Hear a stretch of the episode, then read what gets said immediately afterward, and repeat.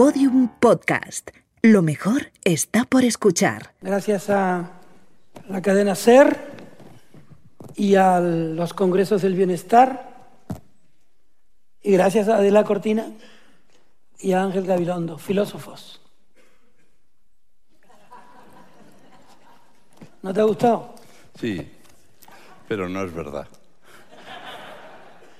¿Qué es un filósofo, Adela?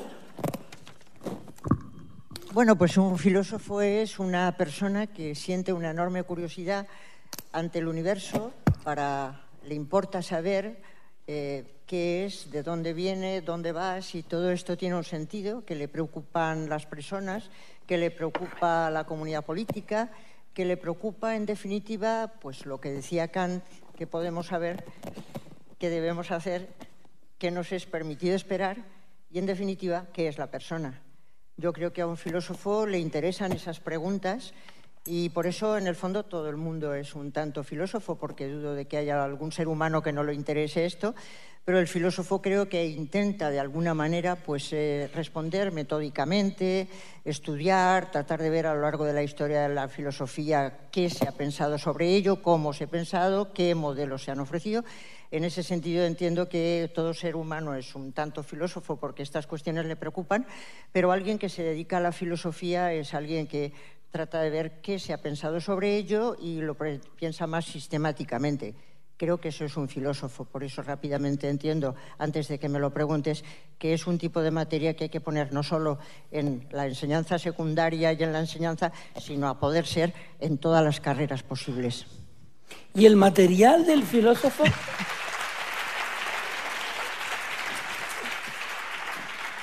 ¿Y el material del filósofo qué es? El material del filósofo es como el de todos los seres humanos en principio, espero y pienso, pero eh, creo que es fundamentalmente la curiosidad, la tenacidad y una cosa que en los últimos tiempos anda bastante decadente, que es el afán de llegar a las cosas más verdaderas posibles. Es alguien al que creo que le repele profundamente la posverdad y cosas por el estilo, y le interesa lo verdadero y lo justo, y sabe que es muy difícil llegar, pero quiere llegar a ello. Ángel, ¿y no será este tiempo, por lo que dice Adela Cortina, donde más útil puede ser la filosofía? Bueno, yo hacía este gesto de filósofo porque me parece un poco, no me refiero a ella, sino a mí pretencioso aceptar que a alguien le llamen filósofo. ¿no? Yo soy profesor de filosofía, lo he sido, y con esto me basta. ¿no? Eh, es verdad que en este tiempo difícil en el que estamos, eh, la filosofía parece que no como el conocimiento y el saber, sino como alguien que, que busca eso, que persigue eso que lucha por eso, que vive por eso, que, que desea saber, que necesita saber, que hace de la incomodidad en vez de un elemento de lamento y desaliento, un elemento y una razón para luchar y para vivir, que cree que el pensamiento no es un enemigo de la vida, ¿no? Y que está incómodo. Ser filósofo debe ser muy incómodo, debe ser incluso molesto. No sé cómo se debe dormir siendo filósofo, pero sí creo que esta insatisfacción, esta incomodidad, esta percepción de que las cosas no son como debieran, como decían, que hablaba de la verdad, ¿no? está en el corazón de, una búsqueda permanente. La, la filo de filosofía nos dice una cosa, que el filósofo no es el sabio, el filósofo es el que le gustaría saber un poco más es el que duda, si alguno no duda, por lo menos sabemos que no es filósofo, es el que persigue, si alguno ya ha llegado, que sepa que no es filósofo. Es el que sabe que no nos tendremos nunca, nunca tendremos del todo aquello que nos hace vivir y por tanto es, debe ser molesto. Yo a veces pienso que es una enfermedad. Y Adela, tendría que molestar el filósofo. Tú antes estabas evocando algunos hechos que hoy preocupan en la sociedad, como por ejemplo la mentira. Yo, si ustedes me permiten, eh, me retraería de la palabra con la que ahora se denomina la mentira, porque parece legitimar la mentira un poco, ¿no? Me gustaría que la mentira se llamara mentira. A mí me encantaría que la mentira se llamara mentira y puestos a hablar de incomodidad que dice Ángel, él no tiene problema con el sofá, pero yo sí.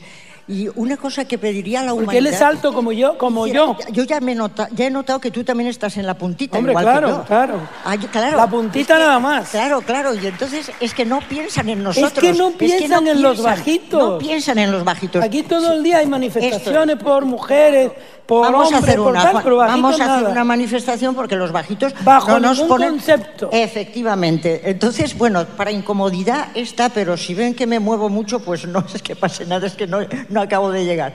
Pero en el tema de la posverdad yo estoy totalmente de acuerdo y además estoy preocupadísima, como creo que muchos de nosotros, por el hecho de que, bueno, en elecciones democráticas o pseudodemocráticas, que al final acaban siendo pseudodemocráticas, ha funcionado tan maravillosamente bien la posverdad que han salido cosas que nadie nos esperábamos cuando la gente decía, no, no, no, en Estados Unidos no puede salir determinada persona, no puede salir.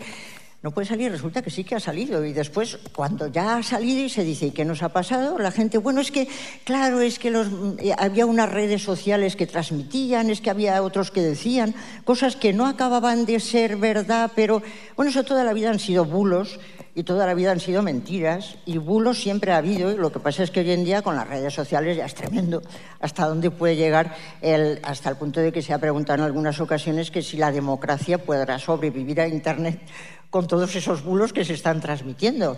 Yo creo que el filósofo es una persona que realmente eh, molestaría eh, diciendo que la posverdad es mentira, que el bulo es un bulo toda la vida y que eso sencillamente es inaceptable, porque a mí me parece muy bien hay muchas cosas de las que yo también dudo, por supuesto que sí, pero creo que hay algunas cosas de, de, las que dudo poco.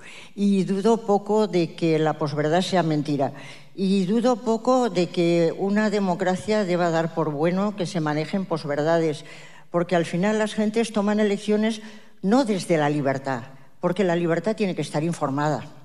Y si la persona está engañada, y ahí los medios de comunicación tienen muchísima importancia, si la persona está engañada porque le han contado historias que no son ciertas, porque son mentiras, no porque sea raro, entonces la persona no toma una elección libre porque no está bien informada y decide desde mentiras. Y eso es verdaderamente un riesgo para nuestras sociedades democráticas que hemos de tomar muy en serio. Yo creo que el filósofo es alguien que insiste en que todo eso es mentira, que hay que llamar a las cosas por su nombre y que hay que, de alguna manera, intentar restaurar la verdad y seguir por la línea de la verdad. Creo que eso tiene que hacerlo el filósofo y cualquier persona de bien. Lo que pasa es que la, verdadera mentira no es decir lo contrario de lo que uno piensa. Esto me habían enseñado a mí de niño. Mentir es decir lo contrario de lo que uno piensa. Yo sufrí mucho con eso, porque como no sabía muy bien lo que pensaba, nunca acababa de saber si estaba mintiendo o no. La verdadera mentira es vivir lo contrario de lo que uno dice, porque la verdadera palabra es nuestra forma de vivir. Y esto es lo que dice quiénes somos, esto es lo que dice quiénes pensamos. El verdadero ser del hombre es obrar, dice Hegel, ¿no? Y vivimos en una sociedad donde parecería que la verdad es indiferente de nuestra forma de vida, de nuestro modo de vivir. Entonces, para, para ver lo que uno es, piensa, dice, su verdad es su, su belleza, es su forma de vivir, ser bello por la forma de vivir. Y como la forma de vivir es algo que se ha desdibujado porque ya no hay forma de vivir, o hay gente que no tiene forma de vivir, o no hay manera de vivir de ninguna forma, la forma en que tenemos que vivir, en el mundo en el que vivimos, entonces la historia está en que ya no hay verdad porque, porque no hay vida vivida, ya que hablamos aquí, vida vivida con la plenitud de darle una forma determinada, elegir una forma de vida, apostar por una forma de vida, jugarte por alguien la vida, dar tu vida por alguien. Esto se ha perdido y entonces, claro, la mentira, la mentira se lo pasa estupendamente. Yo si fuera la mentira diría, vaya año que me han dado, porque la historia está en que nosotros, cada uno de nosotros, no hemos entendido que tenemos que vivir en verdad, bellamente, dignamente, honestamente, y esto sin hacer mucha, en fin, proselitismo de ningún tipo, vivir pensando en que existen otros. ¿Y qué sería honestamente? Bueno, yo creo que honestamente se parece más a lo que ha dicho Ángel ahora. Yo es que eh, eh, seguiría diciendo que creo que eh, mentir es decir lo que, contrario de lo que se piensa, con intención de engañar. Seguiría manteniendo esto porque a veces hay errores y no es lo mismo el error que la mentira. La gente después, cuando se quiere justificar, dice, no, no, es que esto era un error. No, no, es que un error es un error. Pero una mentira es decir lo contrario de lo que se piensa con intención de engañar a otro, pues porque tienes determinadas metas, por ejemplo, ganar unas elecciones, y entonces ves que el adversario es alguien como mucho más potente que te está ganando y tienes que decir algún bulo, alguna historia, y entonces lo dices con intención de engañar. No es ningún tipo de error. Y creo que la mentira hay que mantenerla, a mi juicio, hay que mantenerla ahí porque creo que es lo que nos hace imposible la comunicación a las personas.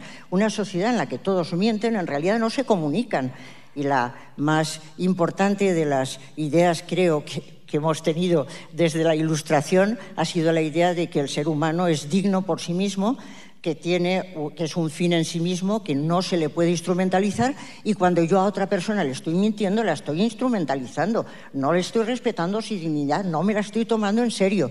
Entonces a mí me parece que ese camino de la verdad es muy importante porque sería lo que destruiría la comunicación entre las personas y el respeto y la dignidad. Vivir honestamente sí que es vivir, creo yo, de acuerdo con aquello que alguien expresa y dice. Y ahí creo que tenemos un problema personal, muchos, porque es muy difícil vivir honesta y coherentemente. Es decir, una cosa es la honestidad de efectivamente no mentir, pagar eh, cuando se toca, es decir, cuando toca pagar los impuestos, todo esto sería vivir honestamente, no fallar a otros, ser leal, todo esto sería un terreno de honestidad y de probidad que me parece que es muy importante, por supuesto, mantener. Pero eh, hay un elemento fundamental que yo creo que sería más el tema de la famosa coherencia o autenticidad, ¿no?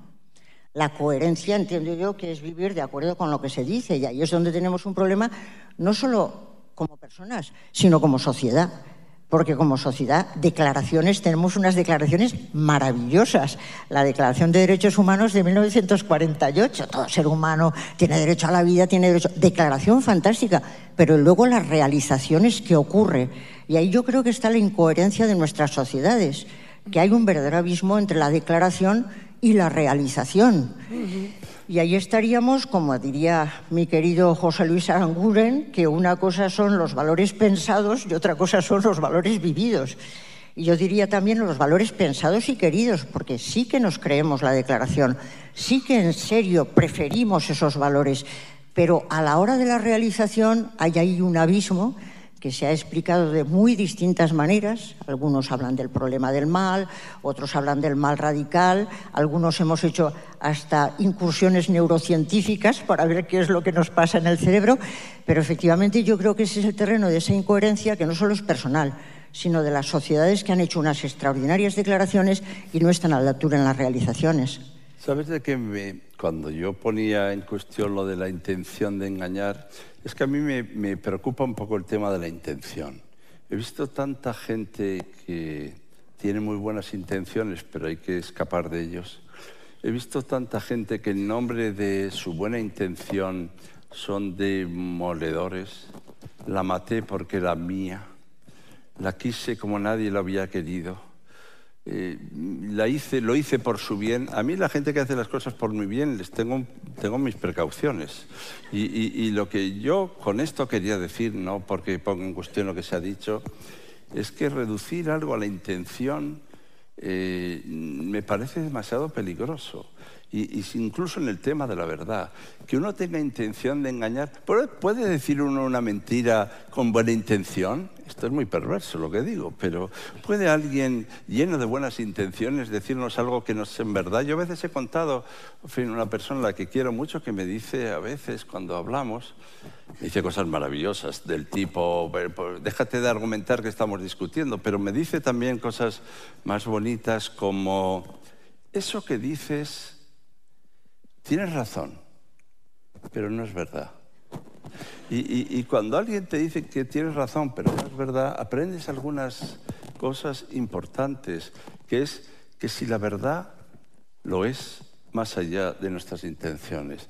Esta, esta, frase sé que es metafísica, pero no tengo ninguna intención de no decirla porque sea metafísica. Es decir, si algo puede ser verdadero con independencia de nuestra intención, y si algo puede no ser verdadero, incluso a pesar de nuestra buena intención. Y esto nos lleva a una cosa importante, que es que tú defiendes tanto, Adela, y con razón, que es la voluntad de dialogar, de encontrar juntos algo, de caminar juntos hacia algo, de no pensar que uno es poseedor de la verdad, de un visionario que se cree que se lo sabes todas y que tiene razón siempre.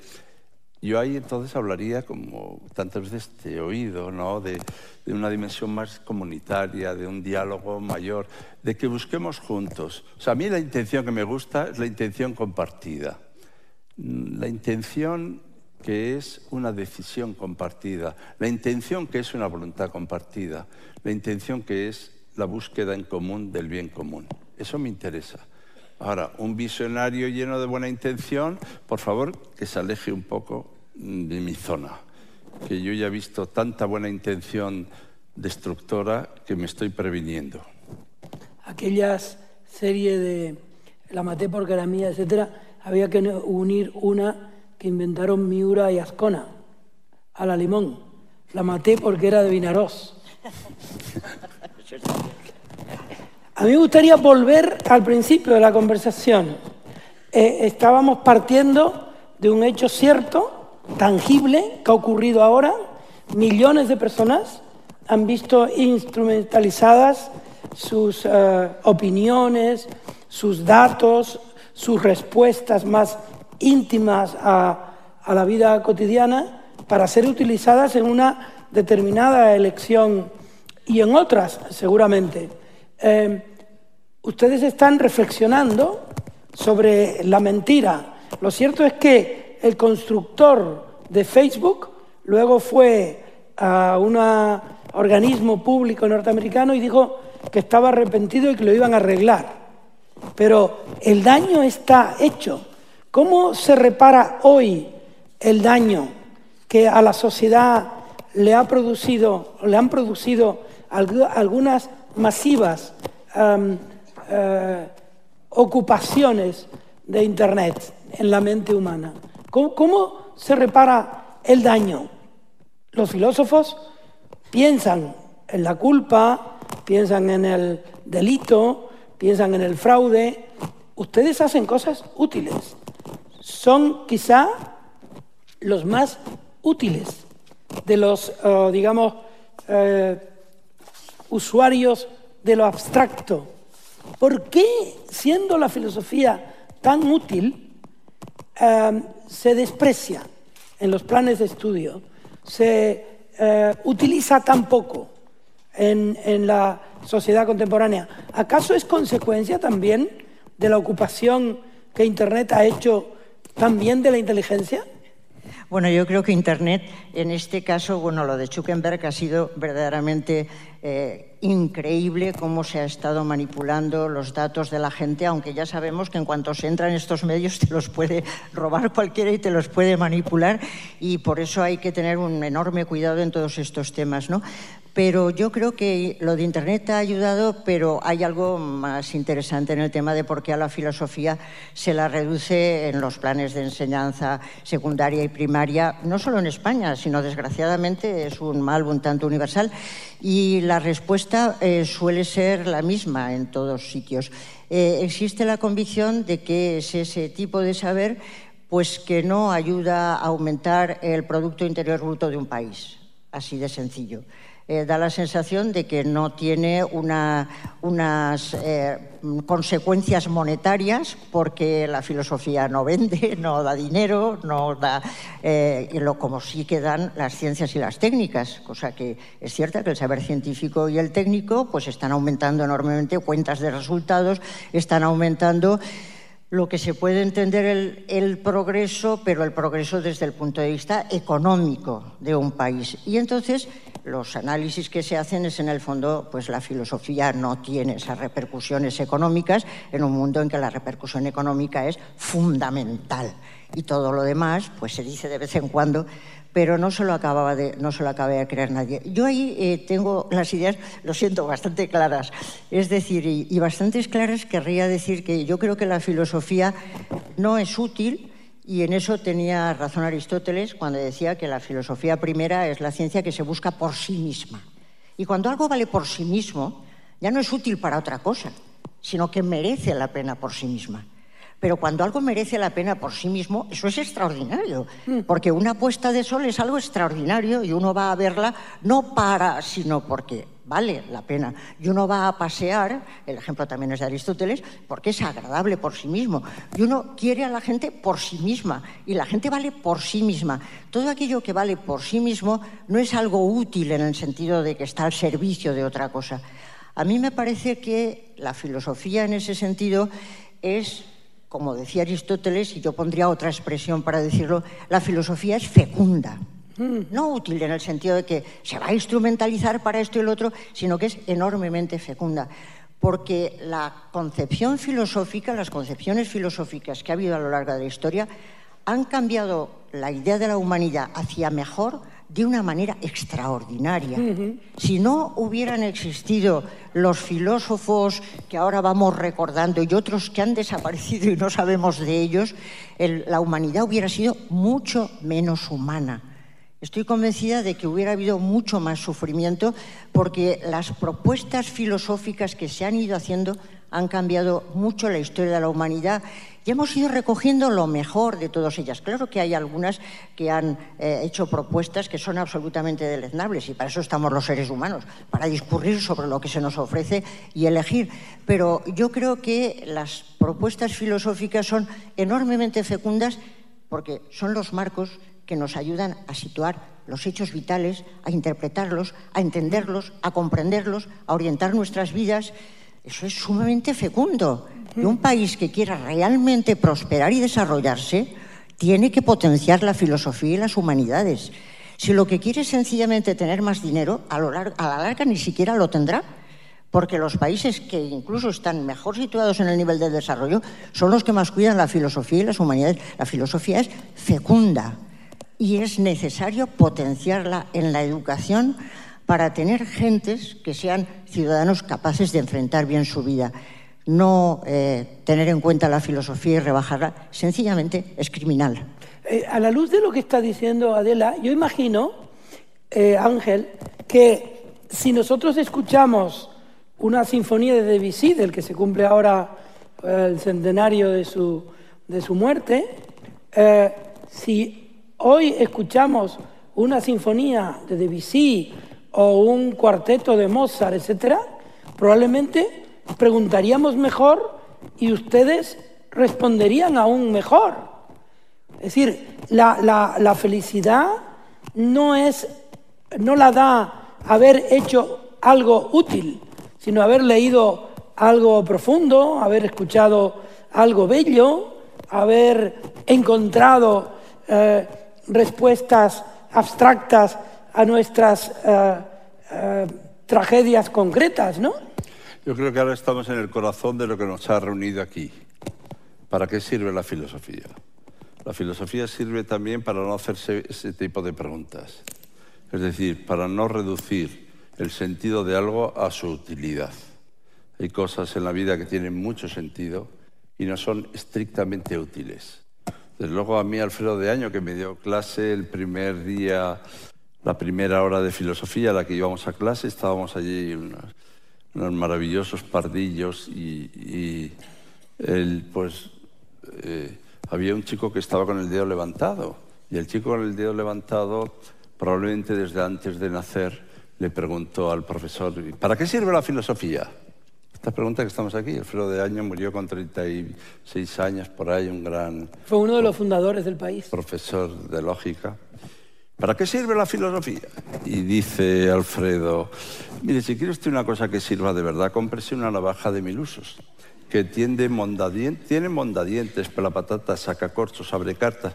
Ya me sorprendió que se sabía todo lo que tenía, pero yo, aprendí allí también que el sentido de algo no se agota en su utilidad.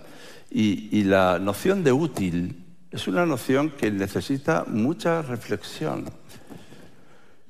Eh, Nuccio Ordine, en su último libro, La utilidad de lo inútil, nos enseña que útil es aquello que nos ayuda a ser mejores, dice él, ¿no? Y de ahí es una reivindicación de las humanidades, de las ciencias, de las, eh, de las artes, de las letras, ¿no? Y, y probablemente tenemos una noción tecnocrática de la utilidad. Queremos que útil es aquello que es inmediatamente aplicable, aquello que puede ser productivo desde un punto de vista de la dinerología, lo que produce beneficio. Es que vivimos en la dinerología, que es la nueva ontología, que es que si solo tiene sentido aquello que produce beneficio, beneficio rentable, económico e inmediato. El que busque esto como que habrá muchos filósofos y filósofas, ya habréis descubierto que por ahí no va la cosa, desde luego. El que busque esto está equivocado, ¿no?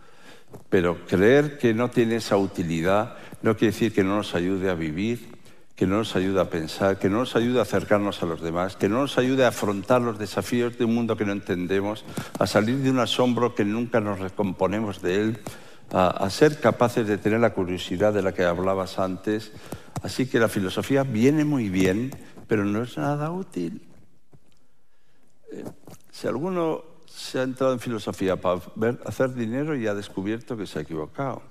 Pero si ha entrado en filosofía para encontrar las recetas para aplicar al atardecer de su vida, también está equivocado. Porque con la filosofía uno no solo crece en incertidumbre, sino que aprende a vivir en los espacios de incertidumbre. Aprende a vivir con la incertidumbre. Aprende a vivir siendo capaz de moverse en las decisiones que nunca se acaban de zanjar.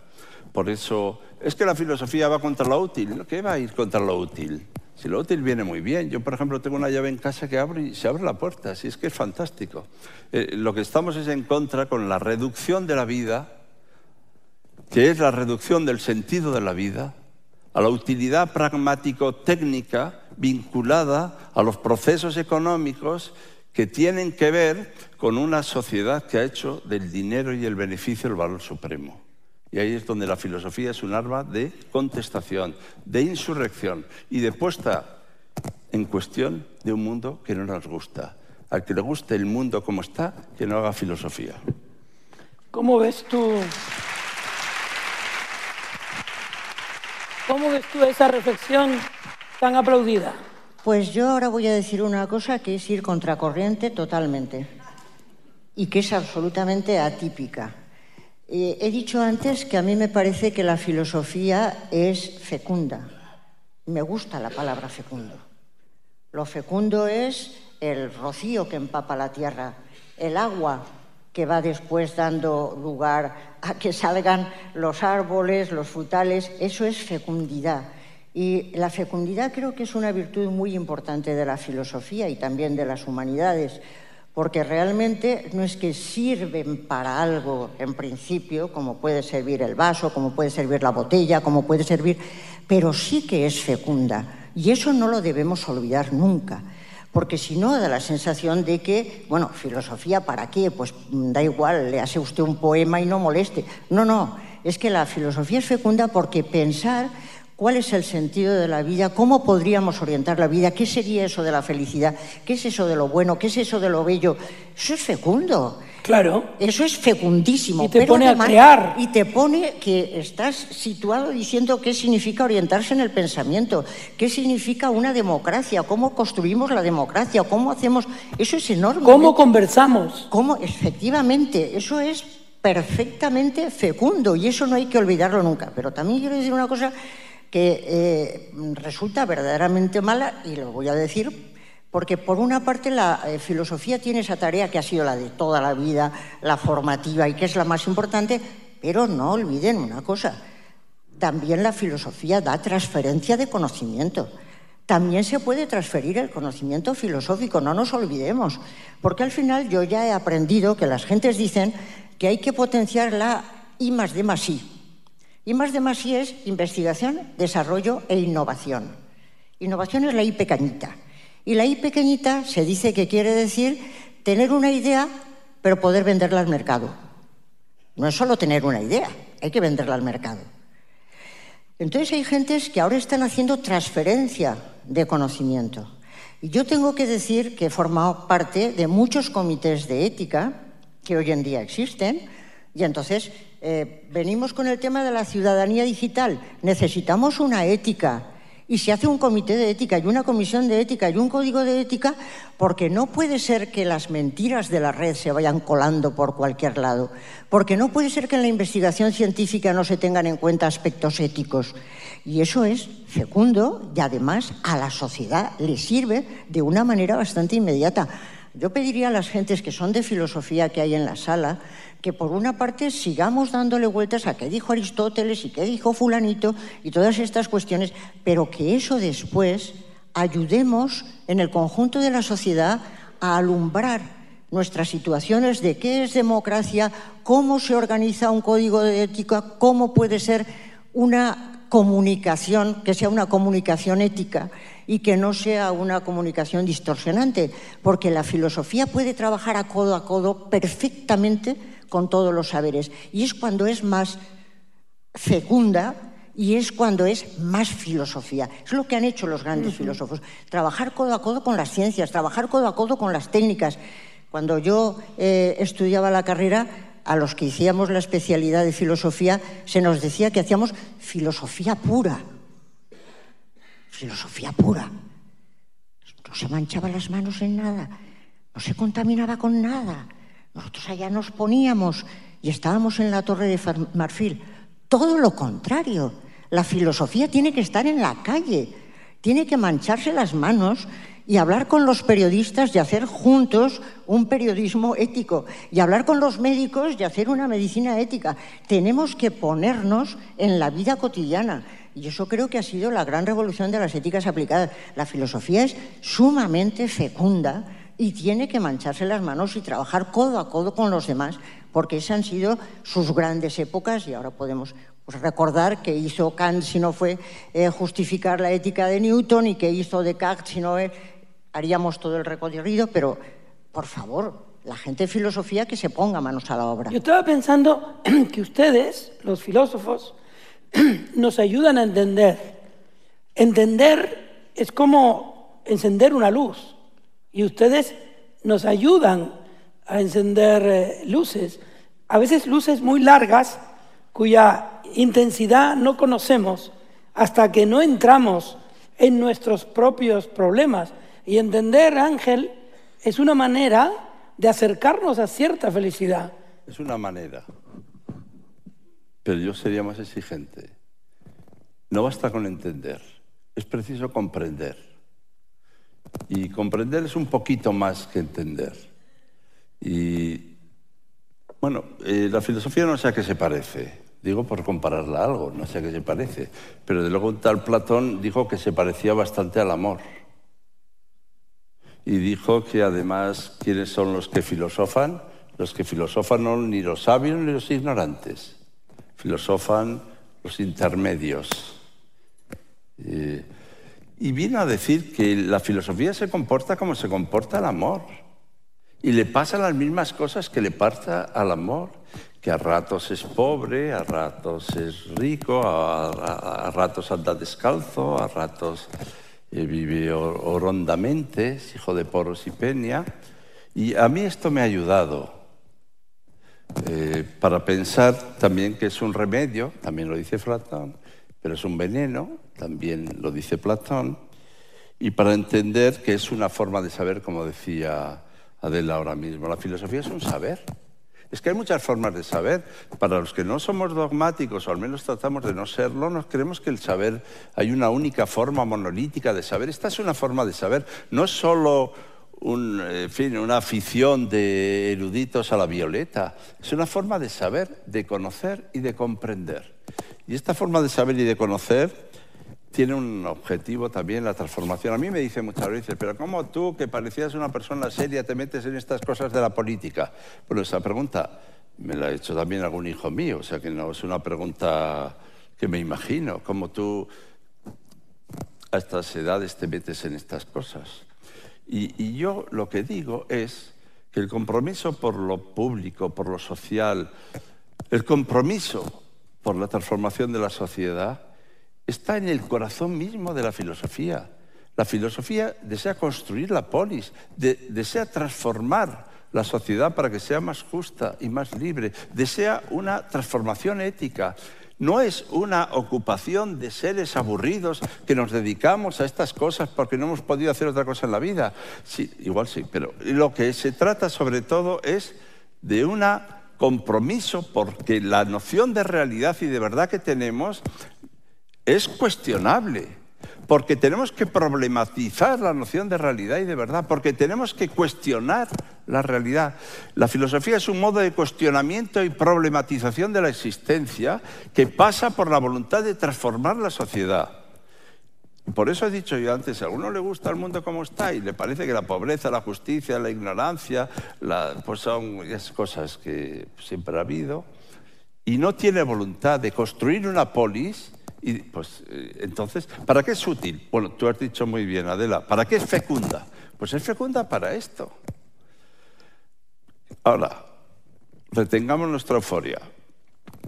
Pensar ni consola ni hace feliz. Es una frase de, de Foucault que tenemos que pensar un poco. No digamos ya de Les, que dice que la filosofía sirve para entristecerse. O sea que, como ustedes van notando, la historia está en si hay algo en la vida más importante, si hay algo en la vida más importante que ser feliz. Porque desde luego Emilio Lledó, que no es uno que pasaba por aquí, ni un chavalito que está viendo a ver qué pasa, ha escrito un libro que llama Elogio de la infelicidad. Y ya que hablabas de la felicidad, yo quiero decir que la filosofía no garantiza la felicidad. Es por si hay algún eufórico en la sala. La filosofía nos pone en el camino de la dicha y el gozo de vivir, que es una cosa distinta de la felicidad. Así que filosofía hecha por y para la felicidad, yo tengo mis sospechas. La filosofía tiene una dimensión trágica como la vida, que nos permite vivir dignamente, gozosamente, dichosamente, pero que nos hace también comprender que somos mortales y probablemente nunca seremos felices salvo el Dios en el caso de que eso haya. ¿Cómo lo ves? Pues yo lo veo muy bien, pero también tengo que decir, y creo que en eso Ángel y yo estamos de acuerdo, aunque tengamos a lo mejor un tono diferente, pero creo que estamos de acuerdo en que la filosofía es fecunda y espero que la sala también esté de acuerdo en semejante cosa. Y por eso entiendo que eh, comparto perfectamente que la filosofía tiene que servir para transformar. Y de hecho, eh, yo soy un poco frankfurtiana, aquí donde se me ve, y los frankfurtianos entendemos que la clave de la filosofía o el interés fundamental es el interés emancipatorio. Eh, la filosofía siempre se ha movido por el interés de emancipar a la humanidad, de defenderle de las ideologías, de salvar, y entonces por eso se ha servido de sus ramas, que serían tanto las técnicas como sería la comprensión propia de las ciencias humanas. Se trata de ir emancipando a la humanidad y entonces por eso la filosofía tiene que tratar de transformar y por eso se tiene que implicar. Y por eso me fastidiaban los compañeros que hablaban de filosofía pura y aquellos que se pasan todo el santo rato hablando, y creo que hay que hacerlo, pero no solo eso, es que en el versículo 24 de no sé quién, de no sé cuántos, de, él dice, y el otro no, no dice, sí que dice, se pasan todo el rato con lo que dice y lo que no dice. Muy bien, pero ahora llevémoslo a la vida cotidiana, porque esos autores pensaron para cambiar la realidad y nosotros también tenemos que pensar para lo mismo. Y si no lo hacemos, como decía un querido profesor mío, que creo que es el mejor que tuve, la filosofía se convierte... El pobre murió hace tiempo, Fernando Cubéis. No, no era conocido, escribió, escribió un libro extraordinario sobre los presocráticos, murió desgraciadamente a los 42 años de cáncer, una verdadera lástima, pero era el mejor que teníamos, y nos decía que si no la filosofía es la ciencia por la cual, con la cual y sin la cual uno se queda tal cual. Y entonces hay que ir con mucho cuidado en que la filosofía, si nos ponemos allá en aquello, pues la ciencia que uno se quede tal cual. No, todo lo contrario, se tiene que implicar. Y entonces somos nosotros los pseudo llamados filósofos, pero filósofo quiere decir aspirante al saber. Uno no dice que sea sofos, uno dice que aspira al saber y nada más. Pero déjame que diga esto porque me parece muy importante, porque entonces los que los llamados supuestamente llamados filósofos hemos de embarcarnos en esa tarea de la transformación. Si no, seremos nosotros los que nos haremos acreedores a que se quite la asignatura. Mucho cuidado. Hagamos filosofía que sea fecunda, que sea fecunda.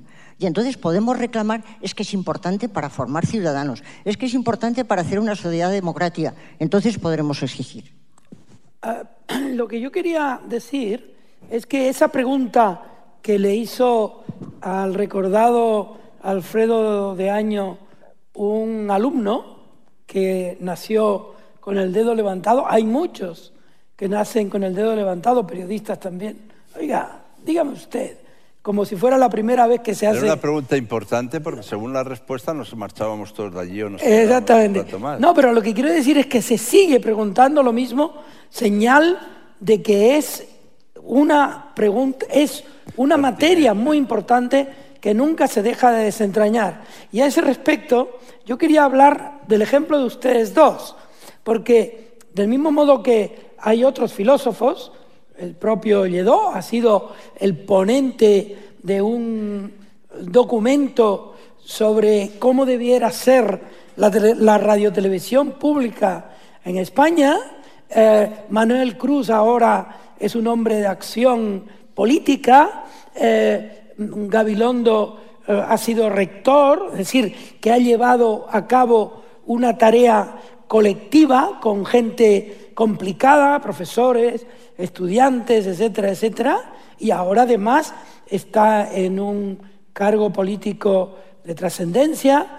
Tú eres una persona que está en comités de ética y que además en el último año ha sido notoria porque una palabra tuya comprometida con la realidad ha sido elegida como la palabra del, del año, que luego nos contará esa experiencia de estar en ese trono, porque después vendrá otra palabra y quitará la tuya, porque así es la vida.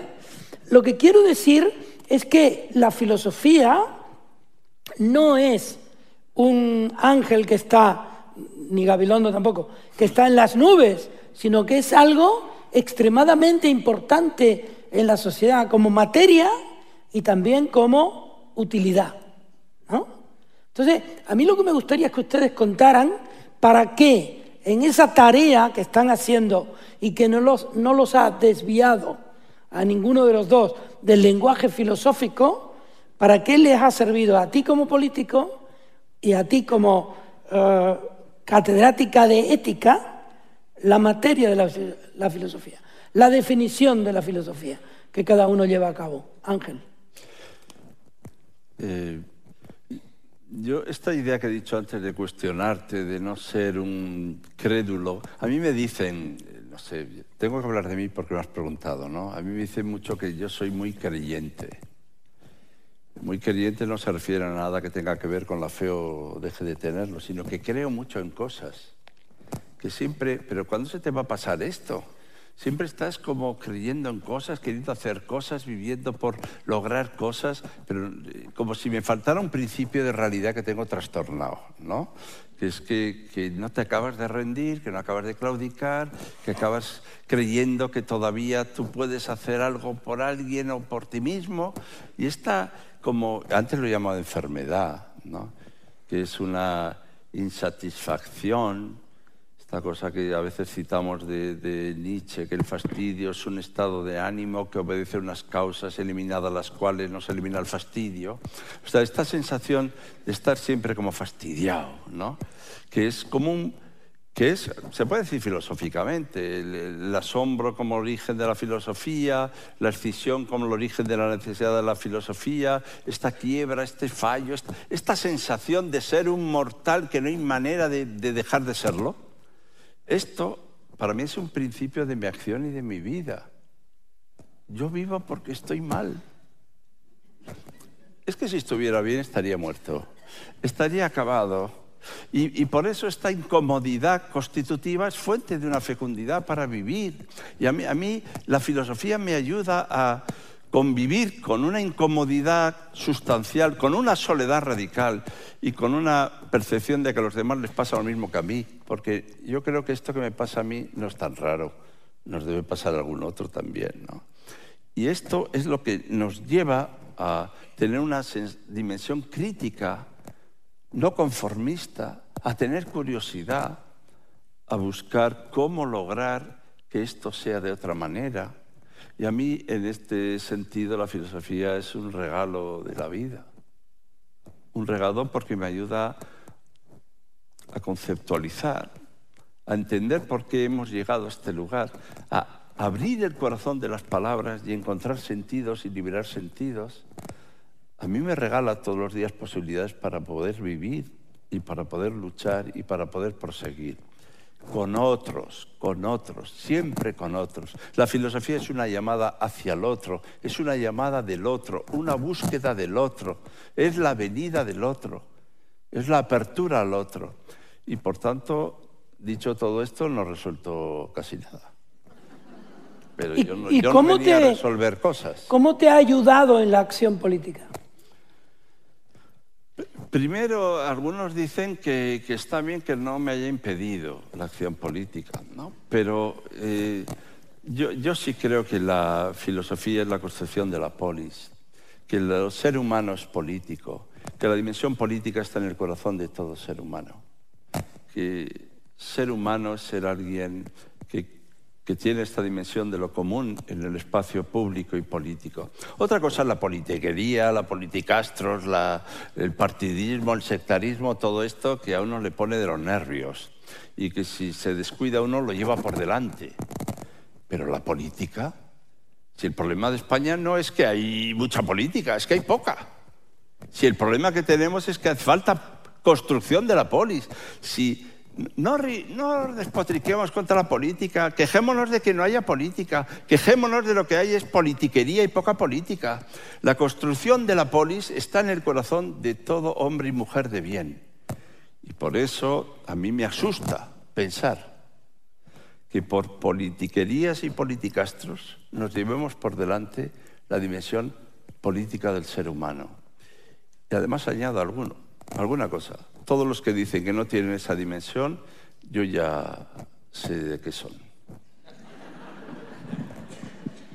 Bueno, yo voy a contar mi experiencia, que lo mismo es complementaria, porque de alguna manera, pues eh, Ángel me da la sensación de que, lo quiera o no, está haciendo el papel de la política y el Estado, y yo soy la sociedad civil, por decirlo de alguna manera que resultaría complementaria. Eh, militar. Pero bueno, ya sabes. ¿No, llega, ¿No has llegado nunca a militar? No, no, pero dice que cuando habla de la sociedad civil, yo también me siento sociedad civil. Bueno, por lo de la sociedad civil, yo lo que quería decir es que desde mis años mozos entendí que había distintas maneras de compromiso con la sociedad y que hay unos compromisos que son políticos, muy legítimos, y hay compromisos que son civiles, también muy legítimos. Ser profesora, por ejemplo. Ser profesora es un gran Ser profesora es uno, pero todavía hay más. Y entonces es donde quería contar una cosa que me parece importante, vamos, por lo menos para mí lo ha sido, ¿no? Cuando eh, yo, como sabe bien Ángel, pues empecé en filosofía en el terreno de la metafísica. Yo pertenecía al departamento de metafísica y sigo pensando que la filosofía primera es el núcleo de la filosofía. Pero bueno, resultó que España estaba dando un viraje hacia una sociedad democrática ya por los años 70, al final de los 70. Y algunos, por ejemplo en mi caso, pues nos preocupábamos de qué iba a pasar en España desde el punto de vista ético cuando se convirtiera en una sociedad pluralista. Si la gente iba a pensar que, bueno, como ya no todo el mundo estaba en la rama del nacionalcatolicismo, entonces aquí éticamente iba a estar todo permitido y no iba a poder haber una ética común a todos los españoles. Y esto es lo que a mí me ocurrió, la preocupación de decir, hay una ética común a todos los españoles, podemos hacer una sociedad pluralista en la que compartamos una ética cívica y yo me cambié a la ética por eso.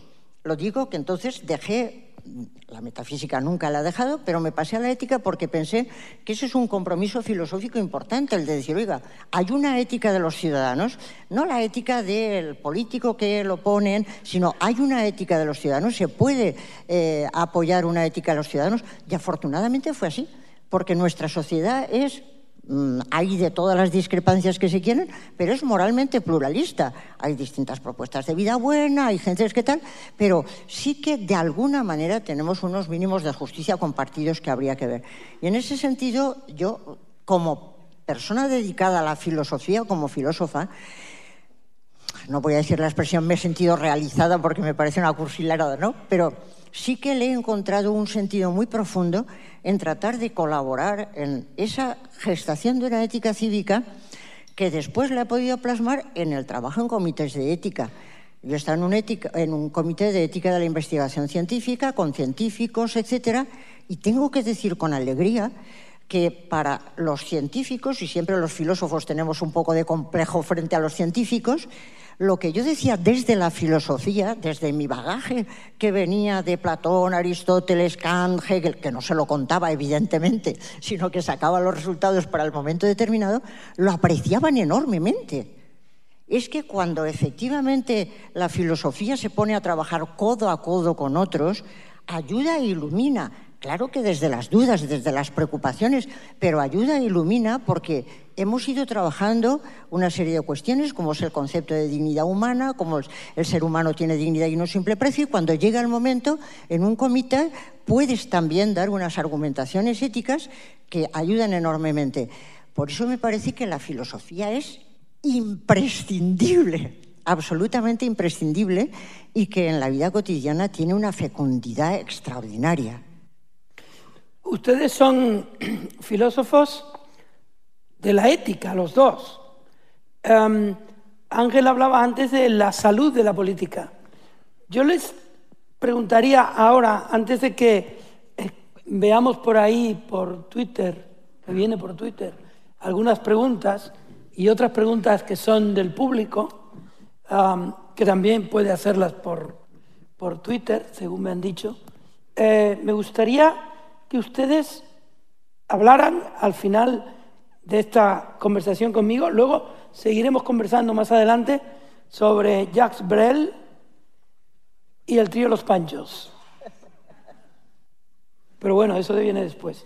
Pero ahora me gustaría que ustedes hicieran un breve análisis perdón, de los daños que hoy sufre la conversación entre nosotros como consecuencia del exceso de conversación, del exceso de redes sociales, de los excesos que cometemos con los nuevos instrumentos de conversación. Ángel. Bueno, si nos paramos un ratito en la palabra conversación, eh, conversación también significa hacer versiones distintas, compartidas, que son capaces de, como vertientes, de confluir en algo común. Una conversación es una forma de encuentro, donde diferentes vertientes, vértebras y versiones convergen en un algo común. Entonces esta búsqueda común pasa por escuchar al otro, eh, creer que hay algo común, que aquello que a ti te hace hablar es lo mismo que al otro le hace escuchar, superar la enfermedad del oído, que es una enfermedad nacional aquí extraordinaria, que es la capacidad, tenemos que tener la capacidad de escuchar al otro y ya en general conversamos poco.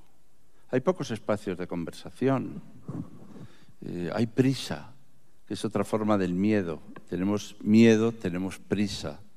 Estamos precipitados por llegar a conclusiones. A veces te dicen, vamos a tomar una decisión y luego ya lo explicaremos. La decisión no es consecuencia de una conversación, anticipa la conversación y yo echo de menos esos espacios de conversación. También quiero decir, para que pues alguno piensa que no me he fijado, que es que nosotros somos, yo os quiero mucho, pero os voy a incluir en eso, viejos diplodocus. Nosotros pertenecemos a esta generación alfabética que cree en la lectura, en la conversación, en, hablar, leer, escribir, que responde de cosas, que, esto que decía Proust, ay, que se han acabado aquella gente que sabía hablar, leer, escribir, conversar. Estamos entrando en una civilización postalfabética. seguro que habrá seres humanos, yo no lo descarto, aunque esta mezcla de, nuevas tecnologías y de biología no sé dónde conducirá, seguro que en una cosa estupenda, pero a otra cosa. Y los últimos diplodocus, no solo nosotros tres, perdonen ustedes que la mayoría han nacido en el mismo siglo que yo, y la mayoría morirán en el mismo siglo que yo, no les quería amargar la tarde. Lo que les puedo decir es que se está acabando Se está acabando un mundo, y no lo digo con añoranza ni nostalgia de nada. Y este mundo era el mundo en el que éramos capaces de responder a alguien, de responder con alguien a algo, de conversar con él. Y estos espacios, yo no sé dónde están. ¿Son los debates de televisión, esos espacios de conversación? no, te ha dicho ahí una señora. Sí, pero es que esta señora sabe lo que dice. ¿eh? Luego eh, explicará por qué. Eh, lo ha dicho. ¿Dónde están esos espacios de conversación? Yo por eso agradezco que podamos aquí modestamente, ¿no? Charlar un rato y, admirado de que haya personas que nos miran, y a mí me asusta que no estén mirando, pero, pero hay que generar espacios de conversación sin prisa, sin necesidad de llegar a conclusiones irrefutables. Si lo bueno de una conversación, lo dice Gadamer, es que a veces no se deja resumir. Que cuando acabe la conversación te levantas y te vas. Y nunca dices, ¿para qué habremos hablado si no hemos sacado moraleja, ni hemos levantado acta, ni, nos ha mejorado la cuenta corriente? Adela. Bueno, eh... ya entramos en el espacio del público, pero, pero yo tu respuesta. solamente una respuesta muy rápida. Creo que eh, muchos de los presentes estamos en la tradición dialógica de Sócrates. Eh, Sócrates fue el primero que puso sobre el tapete en el terreno filosófico eh, la baza del diálogo. El diálogo es fundamental para encontrar la verdad y para encontrarla juntos. Y creo, con una tradición, que es la tradición del llamado reconocimiento, que efectivamente los seres humanos somos en el diálogo. El monólogo, a fin de cuentas, es un diálogo internalizado Primero es el diálogo y luego el monólogo, pero somos en diálogo. Los seres humanos somos así. Creo que es una eh, falsedad lo que dice el individualismo posesivo que le gusta tanto al neoliberalismo, cuando entiende que los seres humanos somos individuos, que un buen día nos juntamos, pero somos individuos aislados. Todo lo contrario, somos en diálogo, porque los seres humanos podemos decir yo porque otro me ha dicho tú. Entonces somos en diálogo, nos constituye el diálogo y el núcleo de la vida social es la relación, la relación dialógica, la relación intersubjetiva, no los individuos que un día se suman o no se suman. Entonces, lo que estamos eliminando, eliminando el diálogo y la conversación, es a nosotros mismos. Es un verdadero araquiri, porque el ser humano es precisamente en el diálogo y en la conversación. Y como decía Joe Smith, y me parece eh, fantástico, somos lo que somos por nuestra relación con otros. Somos lo que somos por nuestra relación con otros. Y si no establecemos esa relación de conversación, de diálogo, no podremos encontrar lo verdadero ni lo justo, porque nadie lo puede encontrar en solitario. Tenemos que hacerlo conjuntamente. Y, es así la humanidad. Yo no sé si llegaremos al mundo ese posthumano que algunos están soñando, pero en lo que yo conozco, somos en diálogo y la conversación nos constituye. Ahora, posthumano suena a póstumo. Pues algo así, pero bueno, será lo del cyborg y todo aquello. Vamos a ponerlo en práctica, el diálogo. Me gustaría que ustedes le ganaran a Twitter. A ver, tienen que ponerlo luz, porque si no, no vemos. Ya están poniendo la luz. Eh, buenas tardes. Tengo una pregunta, pero necesito un poquito explicar antes algo. Eh, yo no sé lo que es la... está usted? Yo no sé. Estoy aquí, aquí, aquí, aquí. Ah, muy bien. Yo no sé lo que es la realidad ni creo que se pueda definir fácilmente, pero sí que sé que necesito un código para describir lo más aproximado a la realidad y que cuando digo blanco creo que ustedes están en, en el mismo espectro que yo, en la misma línea que yo, para poderme entender.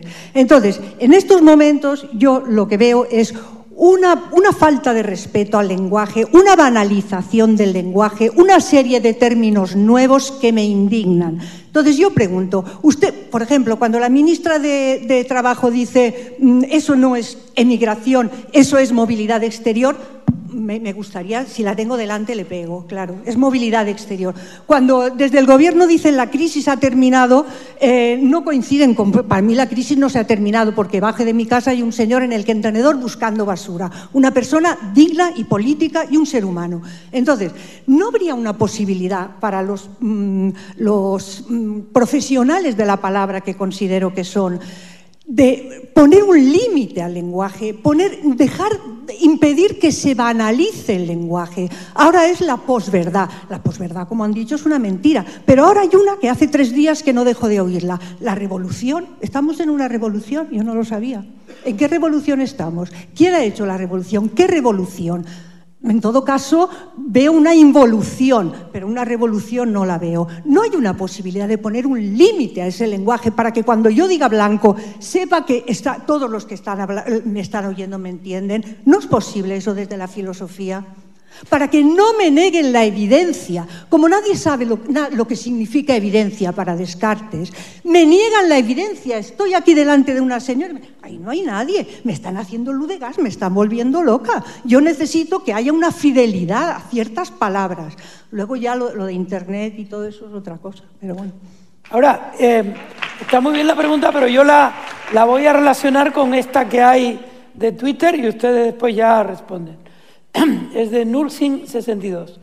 ¿Cómo puede ser que la gente hoy en día no discrimine la razón y acepte la posverdad como una realidad y la tolere? Hasta hace poco tiempo no perdonábamos la mentira. Tu respuesta. Bueno, la mía sería primero que la gente se encandila con las nuevas palabras o nos encandilamos con las mismas palabras y no las pensamos ni dos veces. Lo de la posverdad ha tenido un éxito enorme y todo el mundo hablaba de la posverdad cuando pensando dos segundos nos damos cuenta de que sencillamente es mentira. Entonces estoy totalmente de acuerdo con la persona preguntante. Acostumbrémonos a llamar las cosas que sabemos por su nombre. Digamos que esto es mentira y no instauremos la época de la posverdad, ni menos la reconozcamos en el diccionario, porque eso me parece que es criminal. Con respecto a poner límites al lenguaje, yo creo que desde el punto de vista de la filosofía, una de las tareas que tenemos que hacer los que nos dedicamos a esto es ser lo más precisos posible en el uso de los términos. Decía Ortega, y creo que tenía razón, que la filosofía tiene que hacer un uso estricto y preciso de los términos, aunque no el uso que se hace en las matemáticas. Tenemos que ser precisos, no eh, devolvernos o meternos en un mundo de ambigüedades. Ahora, yo estoy diciendo desde la filosofía y podemos hacer lo que podemos hacer, pero el lenguaje cotidiano, el lenguaje que se mueve en los medios entre los políticos, es que no hay nadie que le pueda poner coto. Hobbes pensaba con todo entusiasmo que la confusión que había entre los seres humanos, y a lo mejor la persona que ha preguntado iba en esa línea, la confusión que había entre los seres humanos es que no nos poníamos de acuerdo con los términos y que tenía que haber un denominador universal que es el soberano, que es el que dijera cuáles son los términos que hay que utilizar. Eso ha aparecido continuamente a lo largo de la historia del pensamiento y no ha habido éxito en absoluto. No hay manera de decir que tiene que ser absolutamente estricto. El descuido de la palabra es el descuido máximo de uno mismo. Si Aristóteles, tantas veces hemos recordado este texto maravilloso que seguro que lo han enseñado en sus clases, ¿no? de de que los animales en que se distinguen de los seres humanos y que los animales tienen voz, pero los seres humanos tienen palabra y la voz sirve para expresar el gusto y el disgusto, el placer y el displacer, pero la palabra sirve para expresar lo justo, lo injusto, lo conveniente, lo inconveniente, es decir, la voz, el gusto y el disgusto. La palabra, lo justo, el injusto, nos lleva a la conclusión de que una palabra desajustada introduce injusticia en el mundo. La palabra es justicia, el descuido de la palabra es el descuido de la justicia. La pérdida de palabra es la pérdida de la justicia. Un ser sin palabras es un ser injusto. Y por tanto, el cuidado de las palabras es el cuidado de la justicia en el mundo. Y nosotros estamos, tenemos que luchar por ciertas palabras. Una están vacías de contenido, pues yo quiero morir en la orilla de esas palabras. Si son del siglo XIX, me parece que sean de cuando quieran. Libertad, fraternidad, igualdad, siguen resonando en el corazón de muchos de nosotros como palabras que son claves para nuestra propia existencia. Y por eso a mí me gusta lo que se dice, pero eh, ¿por qué descuidamos las palabras? Porque de luego las primeras claudicaciones intelectuales son las claudicaciones que consisten en renunciar al cuidado de la palabra. Las primeras derrotas que hemos sufrido sociales y políticas son por el descuido de la palabra. ¿Qué más da si nos entendemos? ¿Cómo que qué más da? La precisión, el cuidado, el amor al lenguaje. Me parecen a mí absolutamente determinantes porque es forma de cuidar y velar por el concepto y por las ideas. Y, por eso, en fin, cuando hablamos de, la razón, de la falsedad, pues sí, eh, también está la tolerancia. Yo, no hablo con la arrogancia un poco erudita o elitista de quien pueda expresarse de una u otra manera. Hay muchas personas que con una sencillez extraordinaria, sin haberse cultivado en determinados ámbitos de estudios, aman y velan por la palabra y la cuidan. Y, a mí sí me, incomoda, me siento agredido por palabras utilizadas descuidadamente. Y me parece que educar es también educar el amor a la palabra, educar el cuidado a la palabra, y quien no cuida la palabra no cuida de sí ni de la sociedad. Vivimos en el tiempo, dice Steiner, de la pospalabra. Hemos perdido la palabra. Ya no somos seres de palabra. ¿Dónde está la palabra? ¿Quién tiene la palabra? Si todo da igual, dará lo mismo decir una cosa que otra, pero yo quería expresar aquí y compartir con vosotros este amor a la palabra. Ah. Tengo pasión por las palabras. Deja que entrometa el fútbol.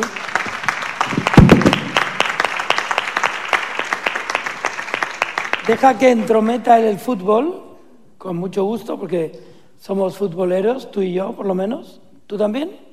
¿De cuál es tu equipo? El Valencia, obviamente. por favor. Por favor. por favor. Eh, Rodrigo. Bueno, Moreno Molina. Bueno, yo, yo futbolera. marcó un gol ayer a Alemania precioso. Pero si hay que ser de algo, soy del Valencia, obviamente. Bueno, Ángel no puede ser del Valencia. No.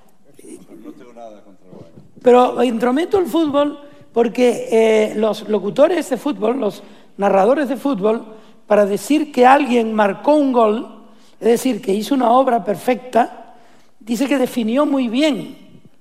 Y si nosotros estudiamos cualquier carrera, es para definir bien los periodistas, los arquitectos, los eh, médicos, para buscar la palabra que justifica nuestra acción.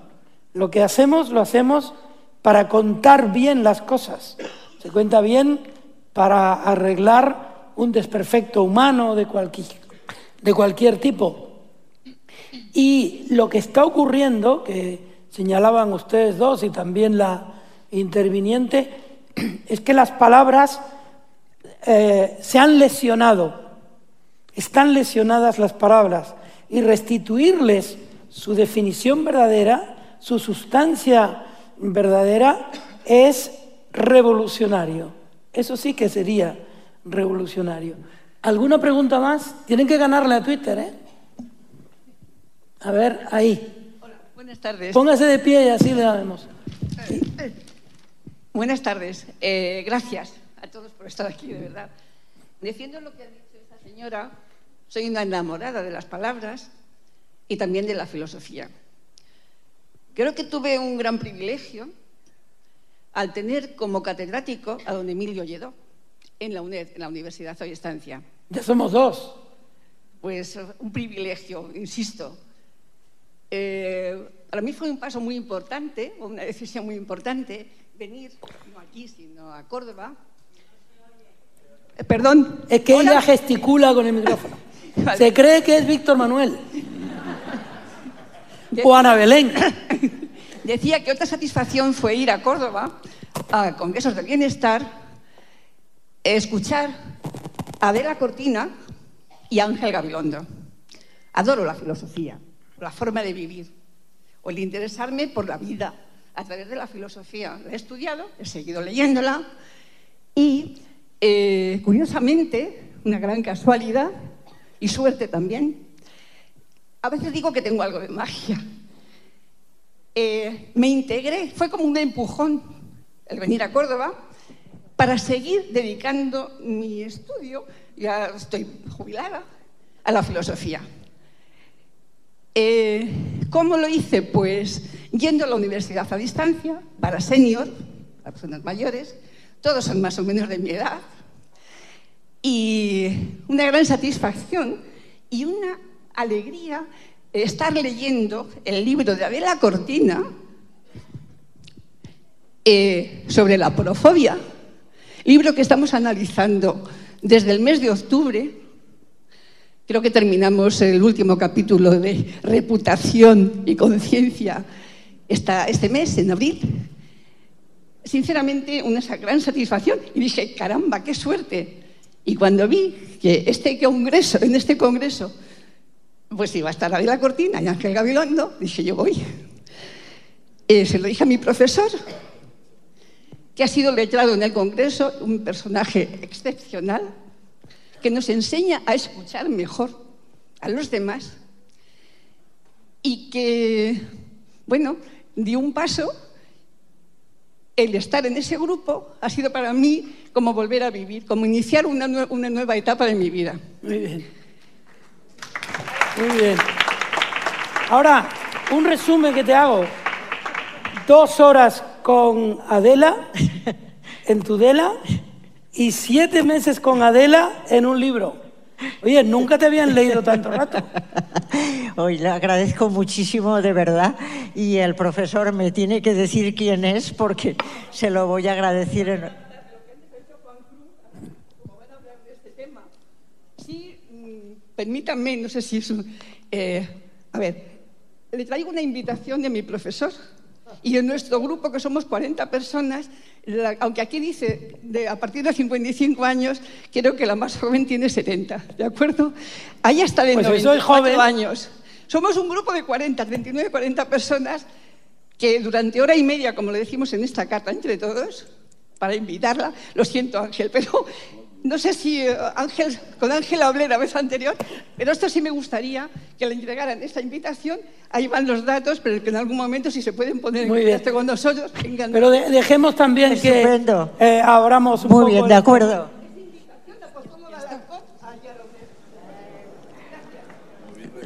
De acuerdo. Tienes que eh, tú dar una respuesta aporafóbica a esta... Bueno, la verdad es que el tema de la porofobia es eh, una palabra que pensé en un momento determinado, pero ya pues como mm, creo que fue en 1994 cuando se me ocurrió la idea, pues al contemplar se hablaba mucho de xenofobia y eh, yo pensé que no molestaban para nada los jeques árabes que venían cargados de petrodólares y sin embargo molestaban enormemente los inmigrantes pobres que estaban cruzando el estrecho. Con lo cual a la gente no le molestaba el xenos, el extranjero, sino que su fobia iba más bien hacia otro, es decir, hacia el pobre. Y entonces pensé que por qué no existía una palabra para designar el odio o la falta de respeto o el desprecio al pobre. Y busqué en mi diccionario de griego del bachillerato como se decía pobre y encontré la palabra áporos, construí la palabra aporofobia y entonces lo saqué en un artículo de la prensa, en el 2000 lo saqué en un artículo del país diciendo para la Real Academia que pone tantas palabras raras, pues ¿por qué no ponen la palabra aporofobia? Porque designa una realidad y es una realidad que al no tener nombre funciona ideológicamente porque sigue manteniendo la dominación de los supremacistas, de los bien situados y sin embargo no podemos designarla con un nombre, pues por favor que lo pongan. Bueno, no tuve ningún éxito desde el año 2000, pero yo sí que quiero decirle al público que no hay como insistir, porque efectivamente en 2017 17 años después, pues efectivamente en diciembre la Real Academia de la Lengua asumió la palabra porofobia, ya es una palabra, como decía eh, el periodista del país, ya no hace falta ponerla entre comillas, ya es una palabra que existe porque es una palabra de la lengua española, pero eso fue el día 20 de diciembre y el 29 de diciembre la Fundeu BBVA del Español Urgente decide nombrar la palabra del año y además en competencia con otras palabras como Bitcoin. ¿eh? Y frente a Bitcoin ganó a porofobia. Y la razón que dieron me gustó mucho porque dijeron que era porque era una palabra transformadora de la realidad. Entonces decían, se trata de transformar la realidad mediante las palabras, lo que estás diciendo, poniendo el nombre a ese desprecio al pobre que no reconocemos con una palabra, pero sin embargo está siempre en una sociedad que el que toma a dar se obliga y hoy por ti, mañana por mí, y el que no tiene nada que dar a cambio, pues ese queda fuera y es el excluido. Entonces ese fue el secreto de la porofobia y me alegré muchísimo de que la designaran palabra del año porque, bueno, ha, cundido por muchos sitios y creo que, como decía yo en el libro, lo que hay que hacer, ahora tenemos la palabra, ahora lo que hay que hacer es acabar con la porofobia.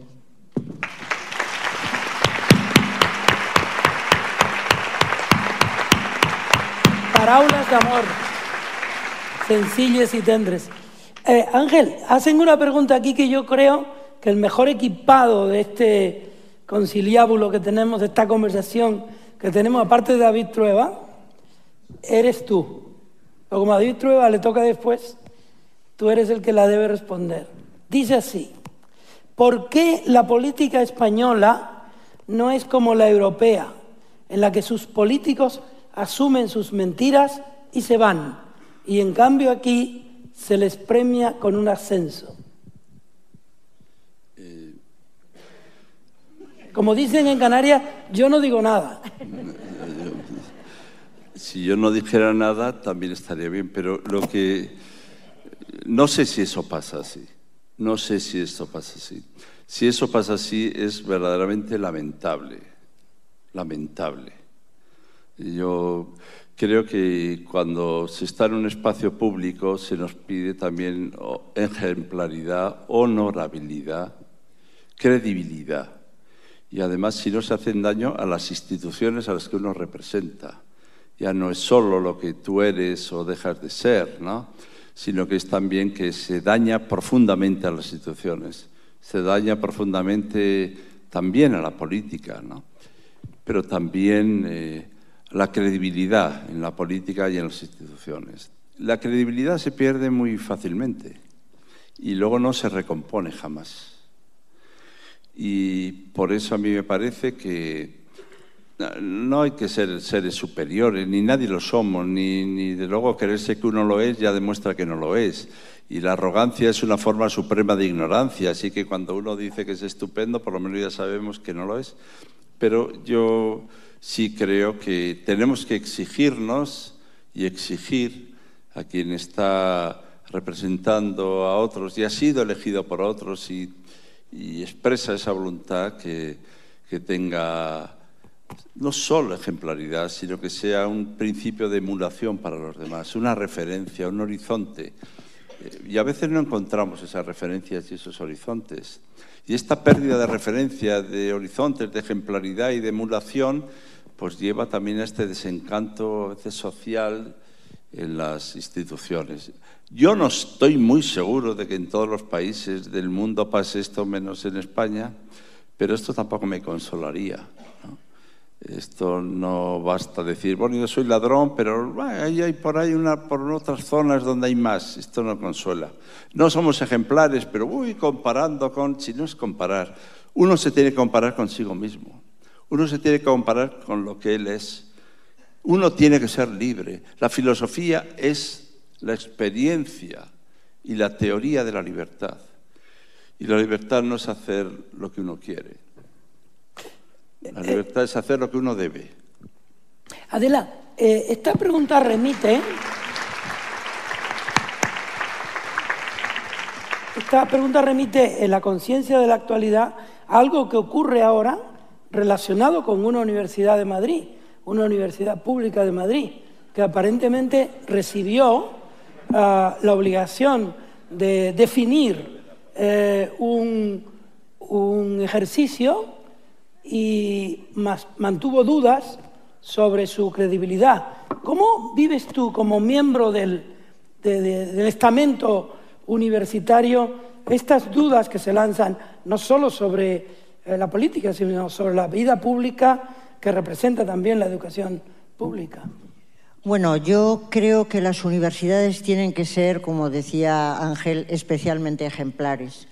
La vida universitaria, la universidad tiene unas metas que han sido, eh, que hemos ido heredando históricamente y eh, entre esas metas está la búsqueda desprevenida de la justicia, de la verdad las gentes que estamos en la universidad, desde los cargos públicos hasta los profesores, etcétera, deberíamos de ser realmente ejemplares en todos esos temas. ¿no? Eh, claro que aquí nadie es perfecto, eh, la perfección no existe y si hay alguien que se cree que es perfecto, yo no quiero que sea amigo mío, no quiero verlo por, para nada porque eso sería horroroso, me molestan los supremacistas soberanamente, pero sí que es verdad que nosotros tendremos que tender a ser ejemplares y actuar de una manera limpia, honesta y transparente. Eh, no honra nada al gremio universitario que se realicen estas actuaciones absolutamente opacas. No nos honran en absoluto, sino todo lo contrario. Nos desautorizan, nos desprestigian y las gentes tienen la costumbre de extender y decir, bueno, esto pasa en todas... Bueno, no, pues no, no siempre pasa en todas partes. Hay que decir que puede pasar en algunas situaciones y en algunas actuaciones y que nosotros tenemos que ser más transparentes y más limpios porque lo nuestro tiene que ser claramente la ejemplaridad. Nos quedan cuatro minutos y 38 segundos. Hay tiempo para una pregunta muy breve y una respuesta igualmente breve una pregunta de Twitter y luego tenemos que hablar un momento de Jacques Brel y del trío Los Panchos. Una pregunta breve. Please. A ver, aquí o allí. Ya, ya tiene el micrófono allí. Sí, yo quería hacer una pregunta muy concreta y es, se lo quería hacer a Ángel Gabilondo, que me consta que fue un excelente ministro de Educación, al menos en mi opinión, y le quería preguntar por qué es tan difícil llegar a acuerdos en política y por qué no, no se valora desde la sociedad.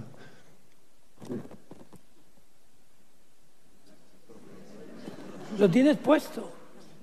Bueno, eh, la, la política es el arte del acuerdo. La política es el arte de elegir, preferir, decidir, compartir y acordar si la política no es el arte del acuerdo, pues vale para poco.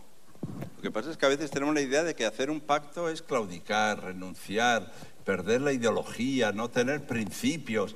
Si será este que es capaz de pactar, ¿cómo va a pactar con alguien que no piense como él? Pero es que eso es pactar. Si ya piensa como tú, no necesitas tampoco. Y nos faltan pactos, acuerdos, acuerdos de Estado para afrontar los problemas fundamentales del país. Si no acordamos, si buscamos más bien la eliminación del que no piensa igual, la descalificación, pues desde luego no construiremos un, país como un país plural, diverso y unido. Entonces yo creo que la clave verdaderamente del arte de la política es la capacidad de asumir y acordar, eh, de reunir las voluntades diversas en un proyecto común. Un país es la capacidad de acordar. Uno dice, pero es que se ve que eres blandito, pero es que, es que para acordar hay que ser muy firme, muy consistente, muy coherente y muy trabajador. Porque los acuerdos son resultados de un enorme esfuerzo. Y los acuerdos no es el camino que lleva del uno al otro, es el camino que lleva a ambos en la dirección de algo otro. Es ir a un lugar que no existe pero ¿cómo te vas a poner de acuerdo, dicen, sobre la reforma de la Constitución si hay gente que no quiere? Digo, pero es que en eso consiste la cosa, en trabajar juntos para construir un mundo, una realidad y una sociedad inexistente. Vamos juntos de camino, deliberaremos qué vamos a hacer y qué decir, decía el banquete de Platón. Yo creo en el acuerdo y si la política no es el arte del acuerdo, por favor avíseme pronto, que tengo otras cosas que hacer. Eh, Adela, la siguiente pregunta es la que viene de Twitter y es solo para ti. Superwoman, se llama así. Tú sabes que Twitter es todo menos sencillo. Dice, ¿cómo podemos hacer atractiva la filosofía a las nuevas generaciones que viven en una sociedad que busca lo inmediato. Breve, brief. Breve. Eh, mostrándoles que efectivamente, como hemos dicho acá, la filosofía es fecunda para transformar la vida y que se puede utilizar Twitter, por supuesto que sí, se puede utilizar todos los medios, pero la razón humana es dialógica. Los seres humanos somos dialógicos y tenemos que construir esta sociedad nuestra desde una filosofía del diálogo que nos ayude a, a, buscar juntos lo más verdadero y lo más justo. Si no, estamos perdidos. Y creo que los chavales cogen nota. Muy bien, como luego David Trueba nos va a llevar por tierra de campos con Ana Belén y Víctor Manuel, y eso implica música, Yo antes les pregunté a ustedes qué músico les podía relacionar mejor con la filosofía. Luego Ángel contará por qué él opone lo, el trío Los Panchos a Hegel. Pero a mí me gustaría, ¿con quién relacionas tú a Jacques Brel, que fue el músico que nombraste? ¿Con qué filósofo? ¿Con Albert Camus? ¿Con uh, Yves Montand, que también era filósofo? No, más que nada es que me ha cogido Juan así desprevenida y me ha dicho, dime un, un cantante y me ha cogido absolutamente desprevenida y se me ha ocurrido de pronto. Hubiera dicho Ana Belén. No, no, yo hubiera dicho Brel precisamente porque me gusta muchísimo aquella canción de, de Ne me quitte pas no me dejes, ¿no? Y entonces creo que tiene mucho de filosófico aquella de, la idea de yo te construiré un mundo eh, con esa eh, con esa oro de, un, de, la lluvia de oro en un país que no, no llueve ¿no serías nunca. capaz de cantarla? Bueno, eh, moi pas. je t'offrirai des perles de pluie venues du pays où il ne pleut pas. Je creuserai la terre jusqu'après ma mort pour couvrir ton corps d'or et de lumière. Je ferai un domaine où l'amour sera loi, où l'amour sera loi, où tu seras reine. A ver si la superas. A ver si la superas. Ella del Valencia y tú de la Real. Ella de Jacques Brel y tú del tiro Los Panchos. Vamos a, vamos a ser eh, cuidadosos. ¿eh? A mí me gusta Dominique A, me gusta Caléxico, me gusta Rosalén, pero yo le he contado una historia de los panchos. Y esto también no me cae mal, pero no es exactamente lo que al atardecer adormezco mi día. Eh, pero el otro día estuvimos en un congreso en fin, del Partido Socialista que tenía que ver con la gobernanza, en fin, esta escuela de gobernanza, y al acabar yo decía que no basta estar convencido, que hay que ser convincente. Y que para ser convincente, como había uno allí, venga a citar a Hegel, y yo había hecho la tesis sobre Hegel, digo, ahora voy a poner aquí a presumir de Hegel. Dice, pero es que es muy importante lo que dicen los panchos. Y todos se quedaron en el congreso allí muy impresionados. Y dije, porque hacen falta tres cosas, que son alma, corazón y vida. Alma para conquistarte, corazón para quererte y vida para vivirla junto a ti. Esto es lo que yo dije allí.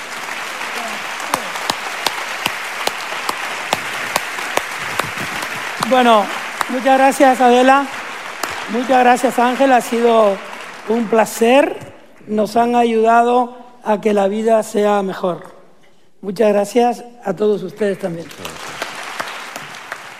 Todos los episodios y contenidos adicionales en podiumpodcast.com y en nuestra aplicación disponible para dispositivos iOS y Android.